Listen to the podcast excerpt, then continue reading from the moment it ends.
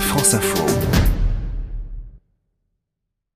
Emmanuel, des milliardaires qui demandent à payer plus d'impôts. Mmh. Euh, le phénomène refait surface aux États-Unis. Euh, dans une lettre publiée en ligne, le club des très riches américains apporte euh, son soutien à l'idée donc d'un impôt sur la fortune. Oui, alors cette initiative n'est pas nouvelle. hein. On se souvient de l'appel lancé par l'homme d'affaires Warren Buffett, troisième fortune américaine en 2011, puis en 2016, 2017.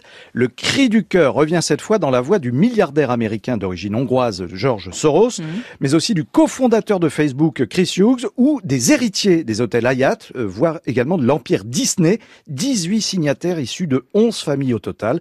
Taxez-nous plus, lance-t-il au candidat à la présidentielle de novembre 2020. Alors, il propose quoi euh, au juste comme impôt? Eh bien, l'idée d'un impôt spécifique sur la fortune s'appuie sur des sondages soutenus par une majorité d'Américains. La richesse d'une tranche de 0,1% d'Américains est aujourd'hui presque équivalente à celle de 90% de l'ensemble de la Hmm. population. Donc ce 0,1% servirait en fait de base à une taxe dont le fruit serait réaffecté à une aide des classes populaires. Et on sait combien une telle mesure permettrait de récolter comme argent Alors, la sénatrice Elizabeth Warren, femme politique et universitaire américaine qui n'a aucun lien de, parenté avec le fameux Warren Buffett, C'est un homonyme. Quoi. voilà, exactement. Alors, elle propose de taxer les ménages qui disposent de plus de 50 millions de dollars d'actifs, c'est-à-dire 45 millions d'euros, ce qui représente environ 75 000 familles aux États-Unis.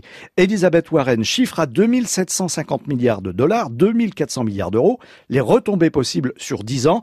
À titre de comparaison, 2400 milliards d'euros, c'est grosso modo le montant du PIB français, la richesse produite par l'économie française pendant un an. Et ce genre de mesure euh, peut passer vraiment aux États-Unis? Alors, le sujet revient, on le disait, sur la table à chaque élection aux États-Unis, mais les signataires de la dernière supplique estiment que dans le contexte actuel, il est de la responsabilité morale, éthique et économique d'imposer plus lourdement la fortune américaine qui ne cesse de croître, hein, notamment depuis la mise en place de la réforme fiscale par l'administration Trump.